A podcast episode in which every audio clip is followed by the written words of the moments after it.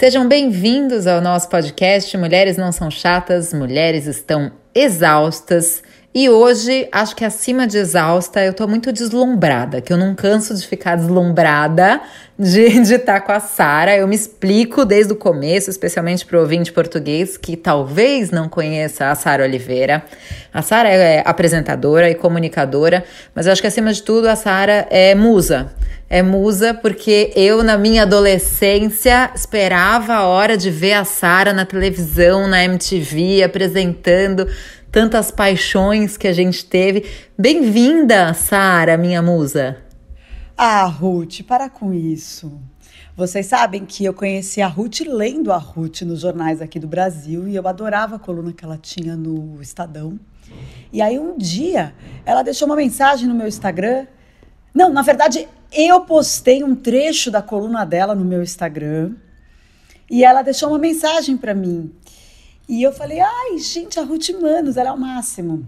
E daí começou esse nosso contato, essa nossa conexão, e a gente foi se, conhe se conheceu pessoalmente. E é muito legal quando as mulheres se admiram, né? Cada uma na sua área. No nosso caso, as áreas são até parecidas. É, eu trabalho com audiovisual, você, você é escritora, mas também está aí fazendo programa de rádio, enfim. E também é uma comunicadora, né, de alguma forma, de todas as formas, na verdade. E daí foi muito legal te conhecer, foi muito gostoso. E aqui estamos.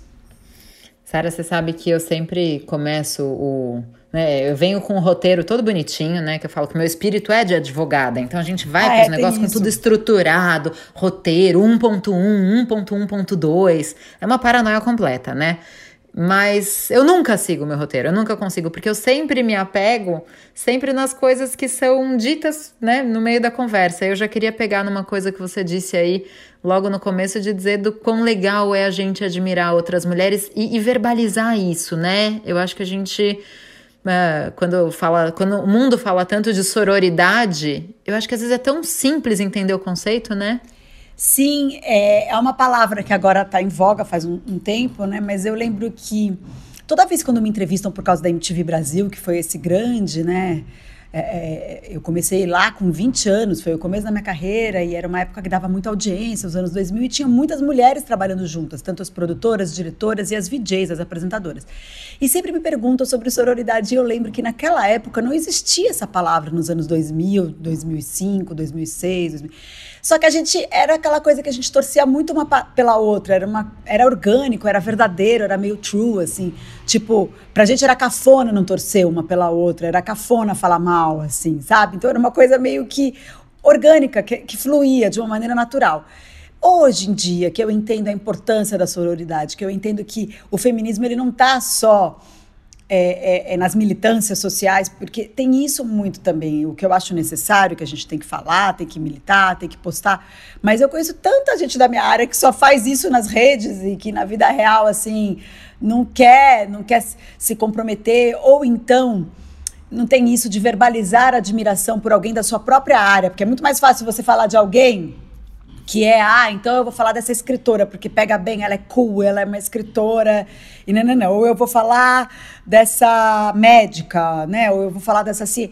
Mas e, e, essa minha colega apresentadora também, que ela não é minha rival, ela não é a minha concorrente, na verdade, na verdade tem espaço para todas, né? Ou as próprias cantoras. Eu tenho amigas cantoras que falam: "Nossa, é tão difícil na minha área ser amiga de uma outra amiga cantora e você é super amiga, por exemplo, da Roberta Martinelli, que é quem apresenta um podcast comigo, nós". E as pessoas ficam sempre assim: "Nossa, você e a Marina Persson no, na época de MTV, ou agora, você e a Roberta Martinelli, porque somos da mesma área e, e, a gente se complementa. Eu acho que juntas a gente é mais forte. É meio.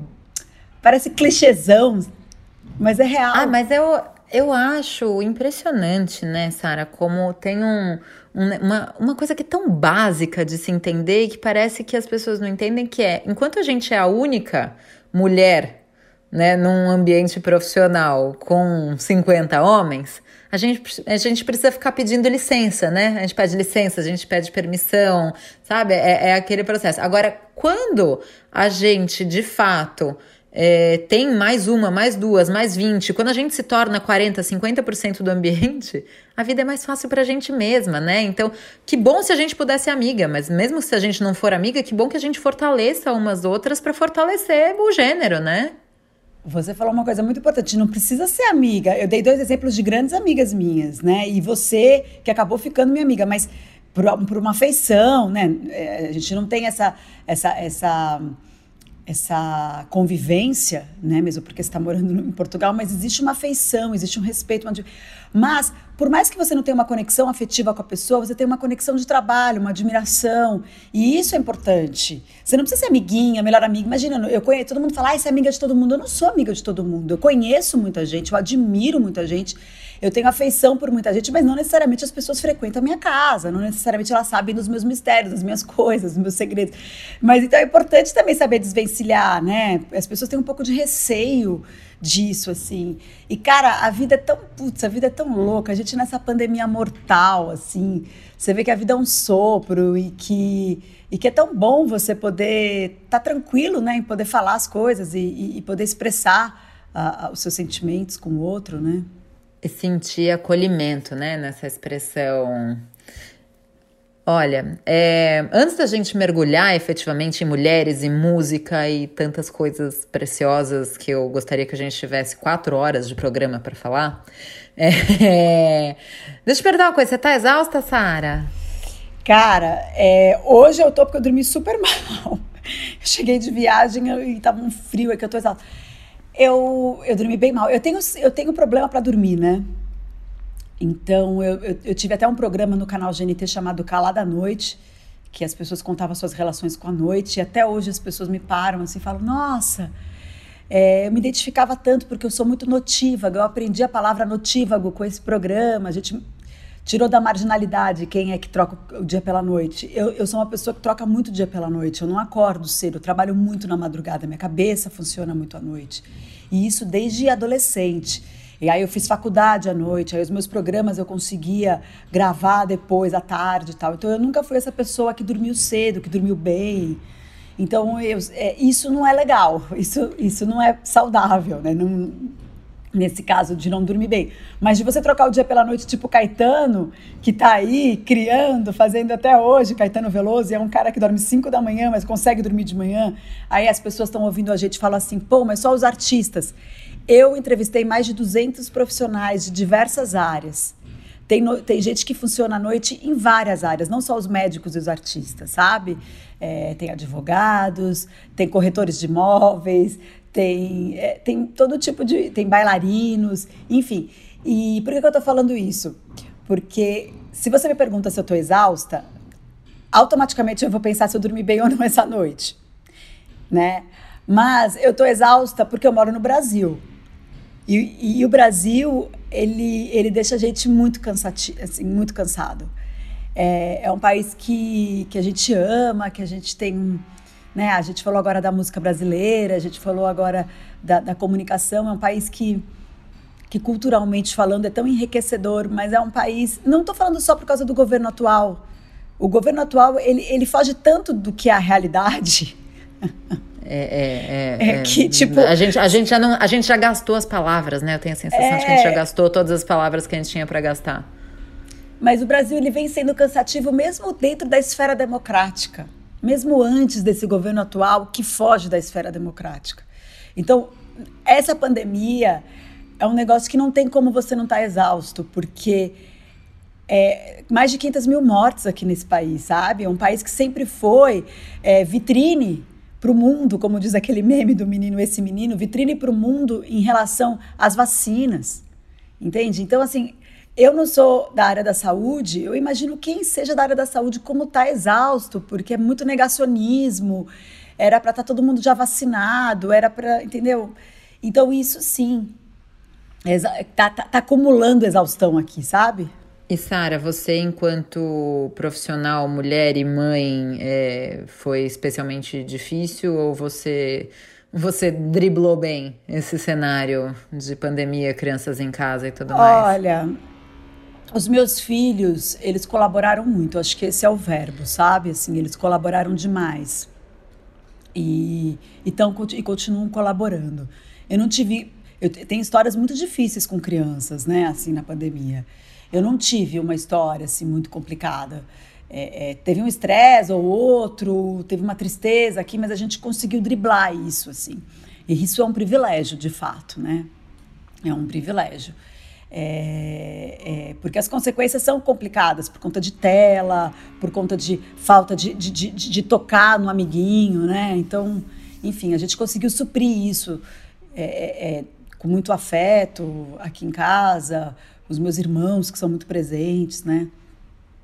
Mas, é, mas mudou muita coisa e eu acho que não tem volta muita coisa, né, Ruth?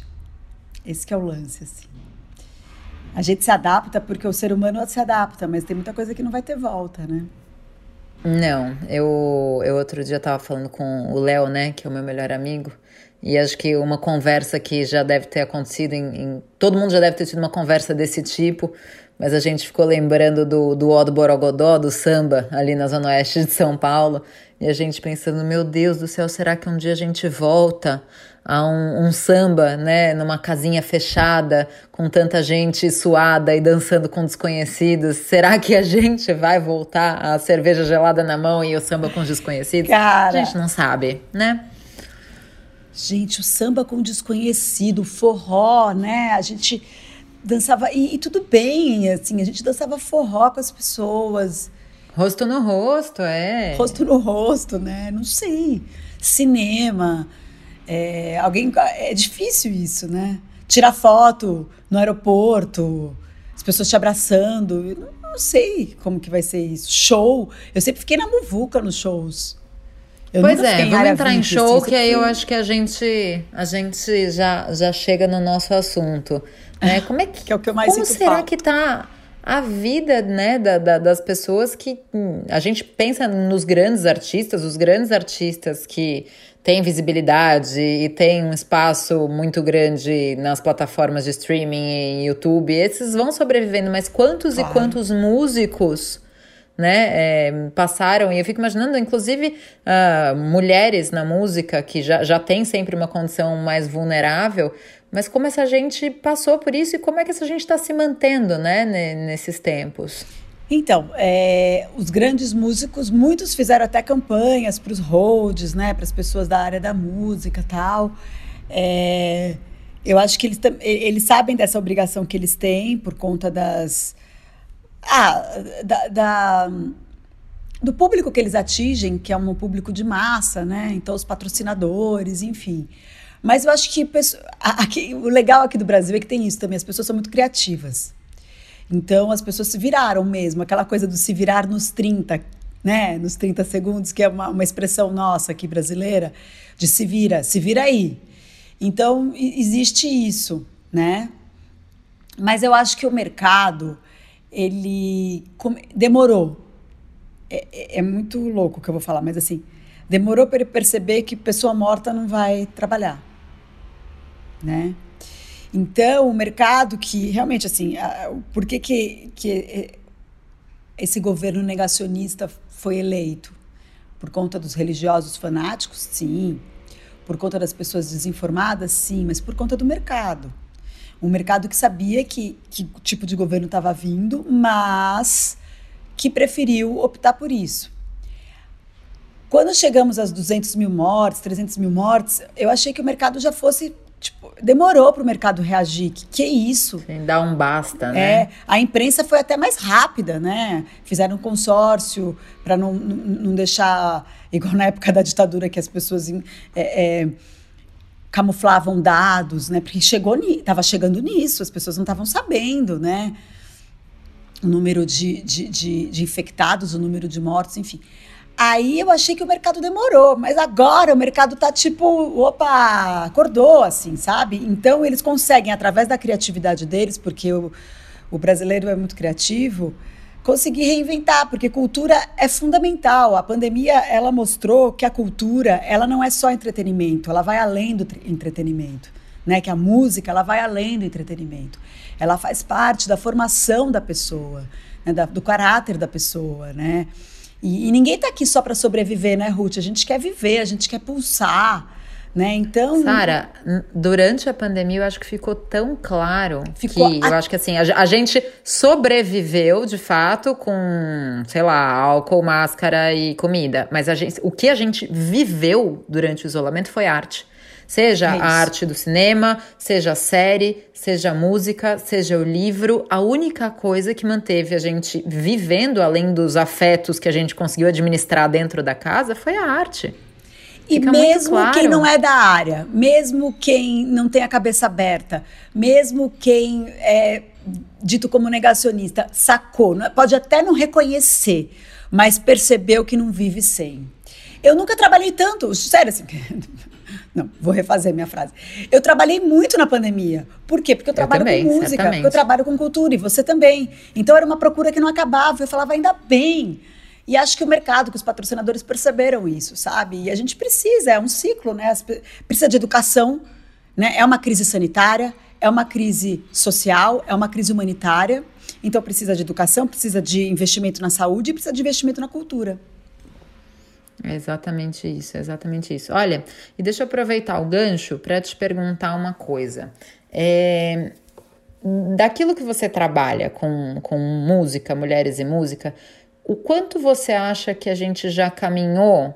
Né? Eu, eu, vejo, por exemplo, na minha área, sendo advogada, né? não vou nem falar do jornalismo, da literatura, mas sendo advogada, a gente vê um caminho já bastante uh, adiantado no, no caminho da igualdade para trabalho, ainda mais porque né, a gente trabalha muito com concurso público na área do direito, a gente vê muitas mulheres estarem lá dentro, e eu sempre faço a ressalva de que as mulheres estarem nas empresas e estarem nos cargos não quer dizer que elas sejam aceitas e nem respeitadas, elas só estão lá dentro, né? Que já é um passo, mas tem muitos outros para dar. Queria saber o que que você vê na música, porque eu tenho essa curiosidade. Quando a gente vê, né, tantas mulheres brilhando, super estrelas na música, as divas pop, né, e que não é uma coisa de hoje, é uma coisa que já vem de muitos anos, uhum. eu acho que a gente tende a cair numa cilada de achar que na música tem um pouco mais de, de igualdade. Tem, Sara? Tá melhorando muito. Tem um prêmio chamado WME, que é o Women Music Event, aqui no Brasil, que já está na quinta edição que celebra as mulheres por trás da música e do mercado, do mercado fonográfico e do audiovisual. E daí é isso, assim, as holds, as produtoras, as compositoras, as musicistas, as um, percussionistas, enfim. E é muito legal porque você vê que existe uma rede de mulheres por trás da música, não só na frente, por trás dela, entende? Então, assim, é, na época que tinha Chiquinha Gonzaga, na época da, da, é, no começo da Dona Jovelina Pérola Negra ou, ou da Dona Ivone Lara, que nem sempre elas podiam assinar né, o fundamento da música preta brasileira, o fundamento do samba brasileiro. As compositoras eram incríveis, nem sempre poderiam, podiam assinar suas composições, eram homens que assinavam e elas davam para os homens cantar. Mas aí veio, né, os anos 60, 70, Betânia começou a gravar essas compositoras, Gal. Então tem isso, assim. E, e, é um crescente de mulheres, né? O samba mesmo é um lugar um pouco mais é, é, um lugar predominantemente masculino, até um pouco machista, mas ele conseguiu se desconstruir, assim, ele conseguiu entender a importância das mulheres na música, né?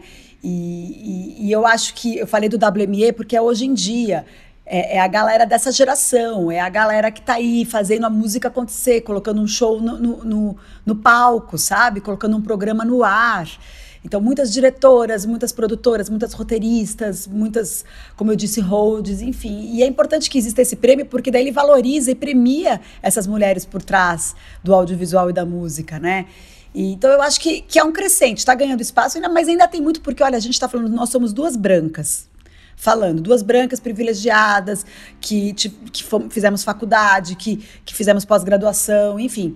Você imagina ainda dentro do feminismo, dentro do, do, do espaço da mulher na, nas nossas áreas culturais, que ainda tem a, a, o que crescer para as mulheres pretas, para as mulheres do subúrbio, para as mulheres é, é, que estão começando agora, entende? Então, enfim.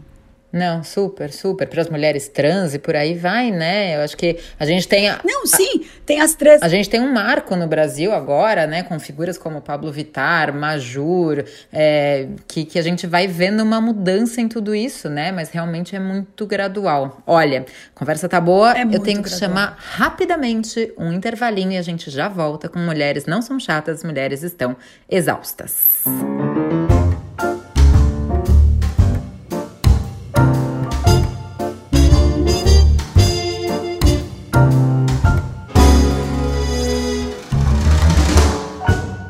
Estamos de volta com Mulheres Não São Chatas, Mulheres Estão Exaustas, aqui com a nossa querida apresentadora e comunicadora Sara Oliveira. E a gente estava falando antes do intervalo é, sobre a questão.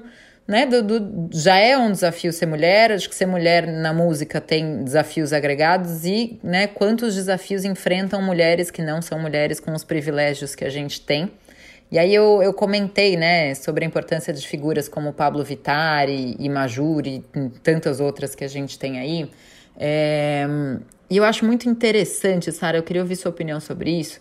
Como eu, eu ando muito cansada de, de cultura elitista sabe? Aquelas culturas. E a gente vê isso em tudo: vê no direito, vê na música, vê no cinema, aquelas. Na literatura nem se fale, né? Aquelas pessoas que só querem a música muito exclusiva, a obra que ninguém entende e tal. Essa coisa de condenar o que é popular, de. Muito, as pessoas têm muito orgulho de falar, não faço nem ideia de quem é Fulano, nunca ouvi falar, nem sei o que, que ele canta. Gente, mas isso é muito cafona, porque Shakespeare é super popular, assim. E, e, e, é muito ridículo. Fernando Pessoa falou... se tornou muito popular, Imagina. já que estamos falando de Portugal. É.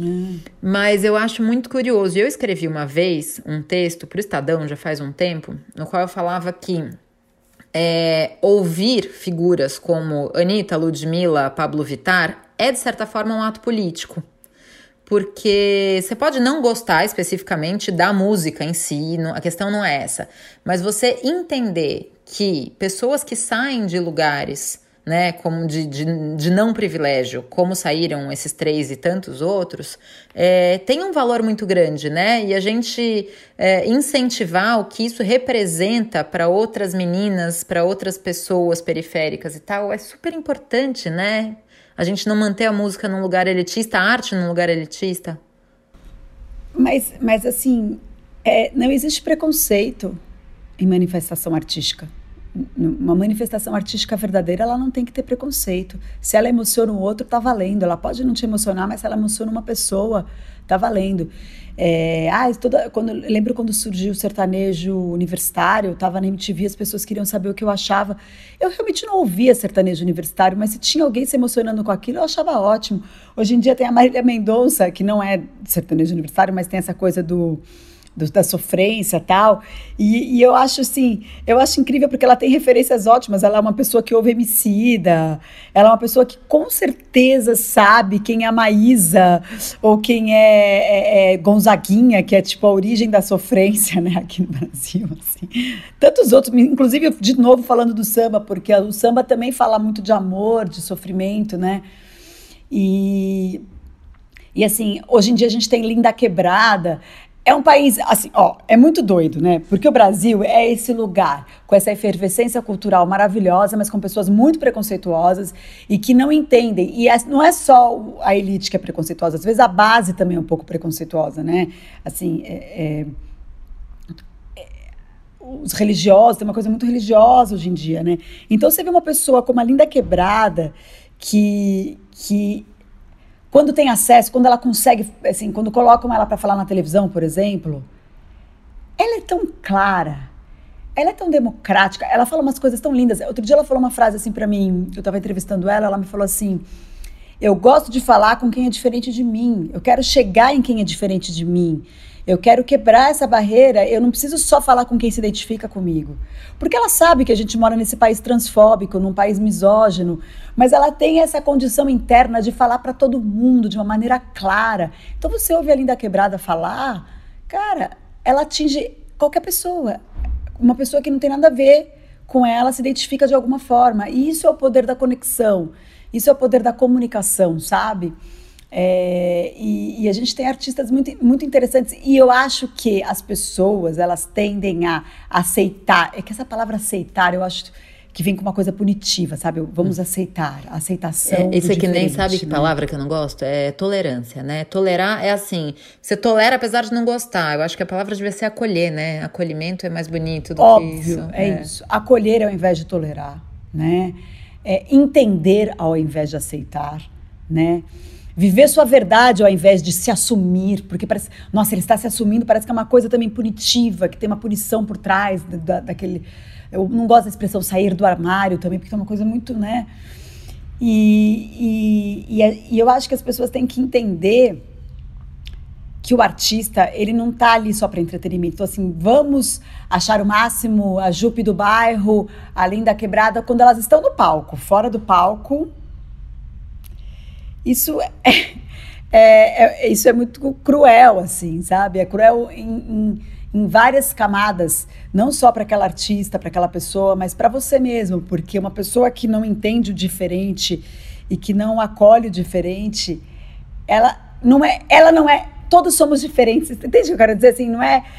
Ela se vê superior àquela pessoa e ela também é diferente, porque somos todos nós, dentro da esfera democrática, sempre eu repito isso, porque não adianta a gente ficar falando dos nós. Né? Eu tenho, eu tenho esse, esse podcast que se chama Nós, que é sobre histórias de relações humanas, né? relacionamentos humanos. Então somos todos nós porque cada um tem sua história e as histórias elas são diferentes, elas, cada um tem sua vivência, cada um tem seu raciocínio, mas a gente se identifica com aquelas histórias porque ali, na essência, você também de alguma forma se põe no lugar do outro.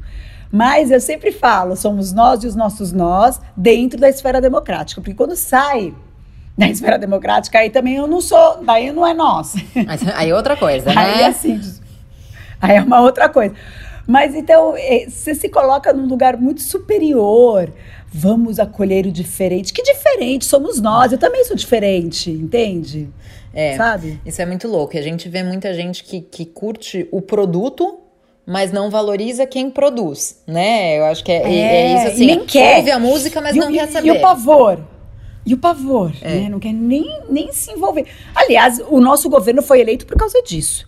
Porque as pessoas não quiseram nem se envolver. Eu não quero nem ouvir o que ele tem para falar. É, é isso mesmo. Eu vou votar porque, ai, o kit gay. Imagina um absurdo, um absurdo. As, muda as mudanças, né, cara? Porque... A necessidade de uma mudança, mesmo que ela seja inconsequente. Isso é, é, é... E tem a ver com sexo. É a base do sexo. Isso daí é, é, é, Foucault. É. Sabe assim? A maneira de se controlar uma sociedade através da sexualidade dela é um mecanismo de controle de uma sociedade. E isso é antigo. E é ridículo em 2021 você estar tá aqui, eu, você, mulheres, falando.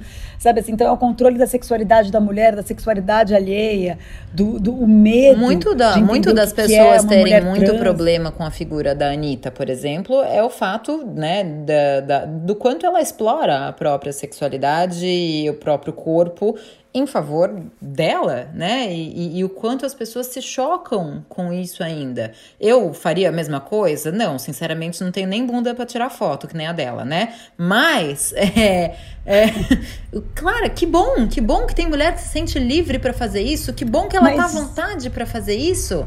É um processo de libertação geral, né? Claro.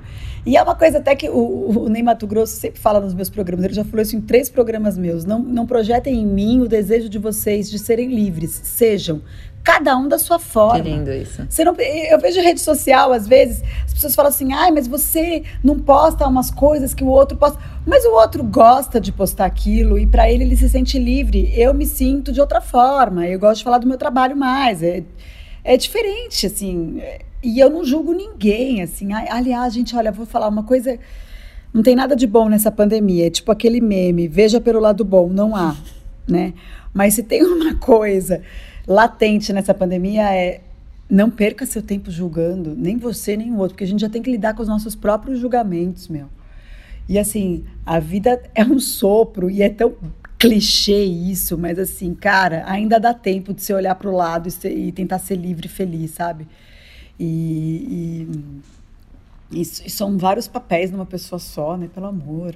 Isso é super interessante. Isso, né? isso é super interessante. Eu acho que a gente foi confrontado na pandemia com muitos.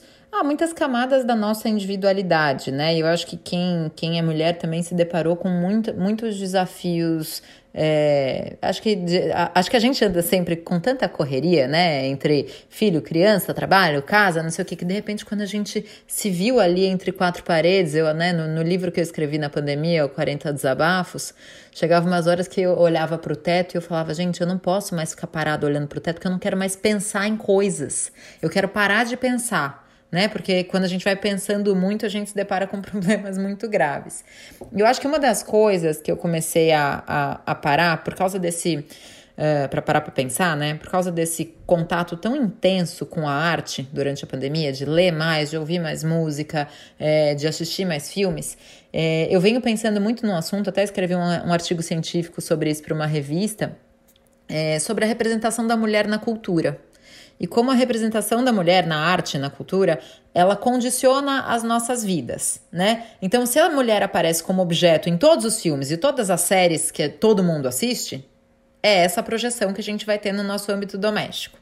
E eu acho que a música tem um papel muito importante com isso, né, Sara? Caramba, como a forma que se fala da mulher na música. E, e, e, o samba, eu acho que tem muito disso, né? A gente acha muita coisa que a gente fala, caramba, como é que a gente cantava isso? Né? O funk, putz grila, o funk tem coisas maravilhosas, mas o funk tem coisas inadmissíveis.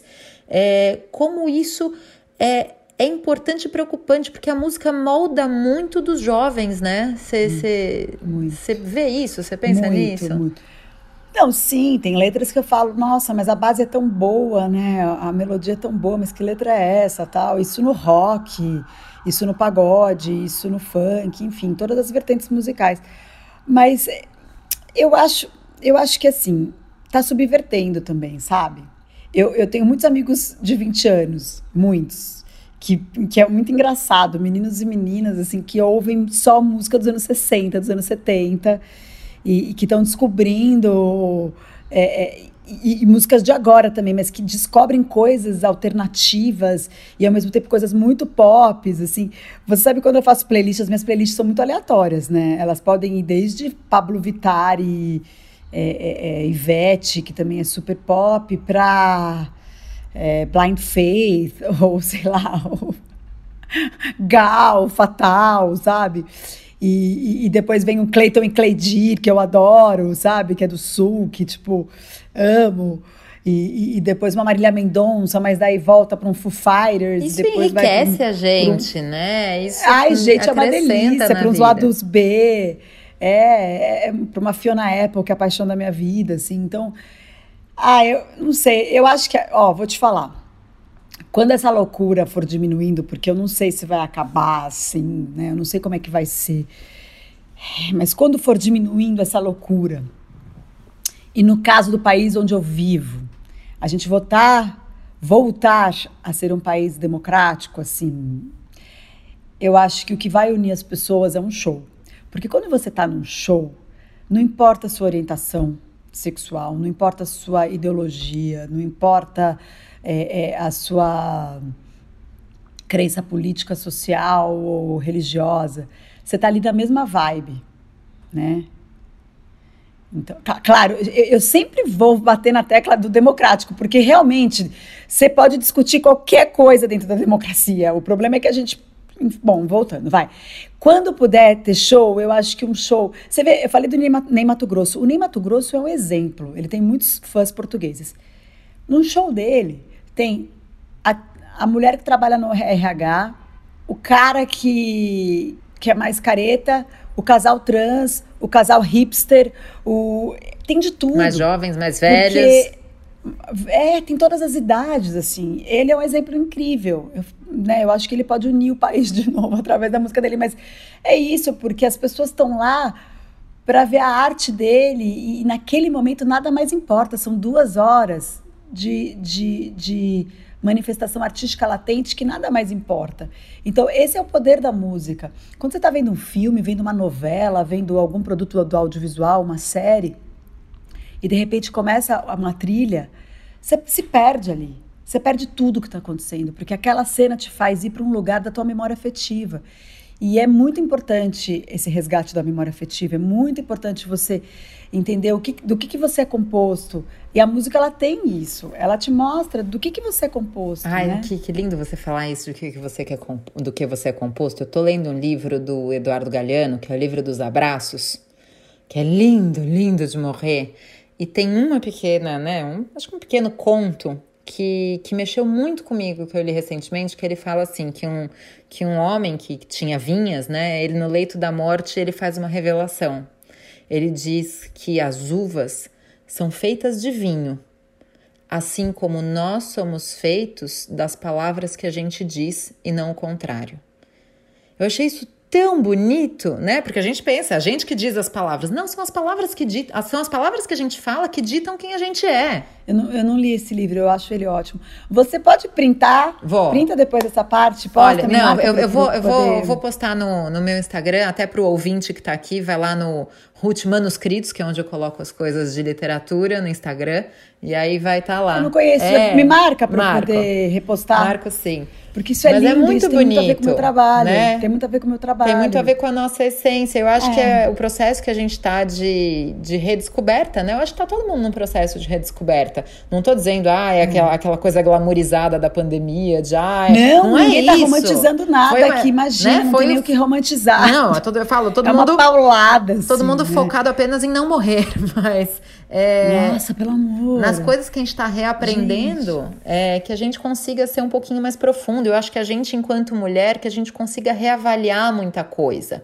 Né? Eu, quando escrevi o meu livro, Mulheres Não São Chatas, Mulheres São Exaustas, eu tive muita é, dúvida. Eu tenho, eu adoro esse livro. Eu tive muita dúvida no final se eu colocava o que eu coloquei que foi quando eu falei um pouco sobre o machismo nas músicas, né? E eu coloquei três referências é, específicas, uma letra do Gabriel Pensador, que também é um adorado aqui em Portugal, né, do famoso Loura Burra, que, que eu cantava. Eu cantava sendo uma menina loira, pequena, cantava essa letra tranquilamente.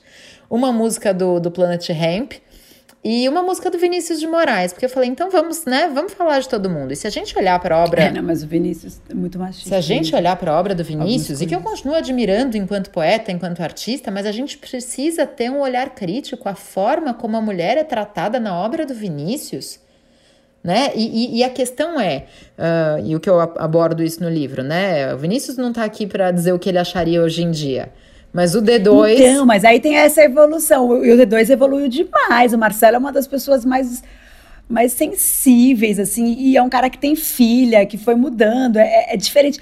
Agora, o próprio Vinícius tem a coisa do eu lírico, assim, né? É, tem músicas que às vezes é que agora não dá nem mais tempo, né? Mas assim, as pessoas às vezes reclamam do Chico Buarque por conta daquela canção, eu largaria filho para ficar com você, largaria tudo para ficar com Gente, mas nessa hora da paixão, você fala qualquer coisa também não se leva tão a sério nesse é. sentido. É óbvio que é na hora da paixão da loucura. Eu me mataria. O Cazuza falava isso. Eu queria ter uma bomba, um flit paralisante qualquer, é, para poder te negar bem no último instante. É tipo, como assim? É, Aí você fala, gente... mas é isso, é, é, o amor rasgado, é a loucura do amor, é do tipo, é, é, como que é? Que ele fala, solidão a dois, de dia faz calor, depois faz frio. Você diz já foi, eu concordo contigo, você vai embora, eu penso em suicídio. Aí você fala, como assim, né? O, o Herbert falando, é, é, eu te amei uns dias, eu quis te matar. Gente, não é para levar também tão a pé da letra. Eu acho que as pessoas é, têm é o lírico da hora da paixão. a capacidade do poder de abstração, né? acho que também Claro, igual os tem livros, né? Mas eu acho também... E eu canto mesmo, eu acho lindo. Agora tem que ter... Mas eu acho que daí essa coisa do, do da, da misoginia, de colocar a mulher como sempre estar servindo, que é... Os poetas faziam isso, o nosso poetinha maravilhoso também fazia muito isso. Eu acho que seria uma outra pessoa hoje em dia. Eu, eu acho, eu tenho essa, essa fantasia de que estaria evoluindo, de que estaria entendendo. Porque Chico também, e Caetano, ah, mas não dá nem para falar. A gente, tem a gente fica emocionada, a gente fica animada, né, Sara? Não, mas é isso. Eles são muito. E eu fiz questão de falar isso no livro, né? Eu acho que a gente tem que ter o olhar crítico para tudo. Eu acho que a gente, enquanto mulher, precisa, porque eu falo do impacto que teve a receita de mulher do Vinícius na minha infância e adolescência, quando ele falava que uma Nossa, mulher. é verdade essa canção, gente. Uma mulher sem saboneteiras não é uma mulher. E eu cresci com uma obsessão de magreza no pescoço, porque eu achava aquilo lindíssimo e eu não nossa, tinha saboneteiras. Nossa. Então, assim, a gente precisa ter o olhar crítico da coisa, é. mas a obra não perde seu valor. Agora, os que estão vivos, né? A exemplo de, de Marcelo D2, e no livro eu falo isso, a forma como ele se retratou é brilhante. A do, do Gabriel Ai, Pensador, eu não posso dizer a mesma coisa. Quando tá no livro lá, depois você olha, a retratação dele é muito condicionada e tal. Mas enfim, né? Eu acho que o importante é a gente continuar com música, a gente continuar ouvindo, a gente é. continuar é. sobrevivendo. Mas também saber escolher as músicas. Porque, por exemplo, quando eu, eu, fiz, eu fiz um especial sobre o Tom Jobim maravilhoso, mas eu, quando eu fizer o especial do Vinícius de Moraes, eu não vou pôr essa canção. Boa. Também Ou tem põe isso, faz a assim, crítica é também, né? A gente também pode Ou fazer põe, é, mas também tem que ver se eu gosto. Mas eu só, eu só mais que só, ah, eu só ponho o que eu gosto. Mas é isso, assim. Agora, são pessoas que são o fundamento da música brasileira, né? Os caras leva, levaram a música brasileira para um outro patamar, assim, né? É. É isso. Enfim. É isso. É, São muitas emoções, né, Sara? Olha, a gente podia continuar essa Muita. conversa Inclusive Roberto Carlos, né? para citar, né, exatamente isso.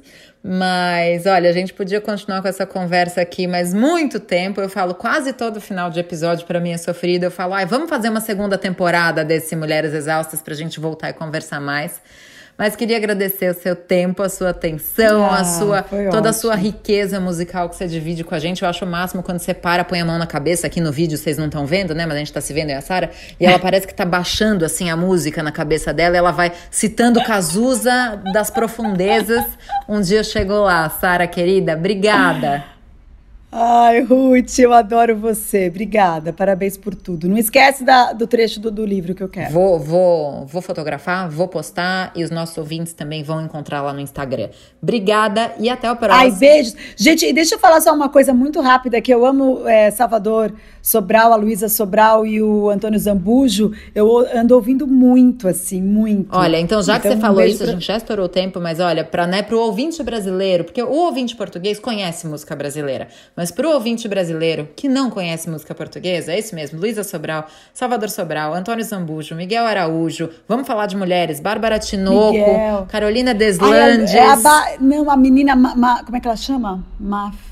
Mafo? Não. Ai, Ah, enfim, Não mas olha, Carol- Carolina. Deslandes. Toca muito essa menina. Vou... É, Eu Nene, o que é uma menina cabo-verdiana maravilhosa. É, enfim, Sim. é uma lista longa que a gente tem aí. Cuca Roseta, Ana Moura, Carminho, brasileiros ouçam mulheres portuguesas.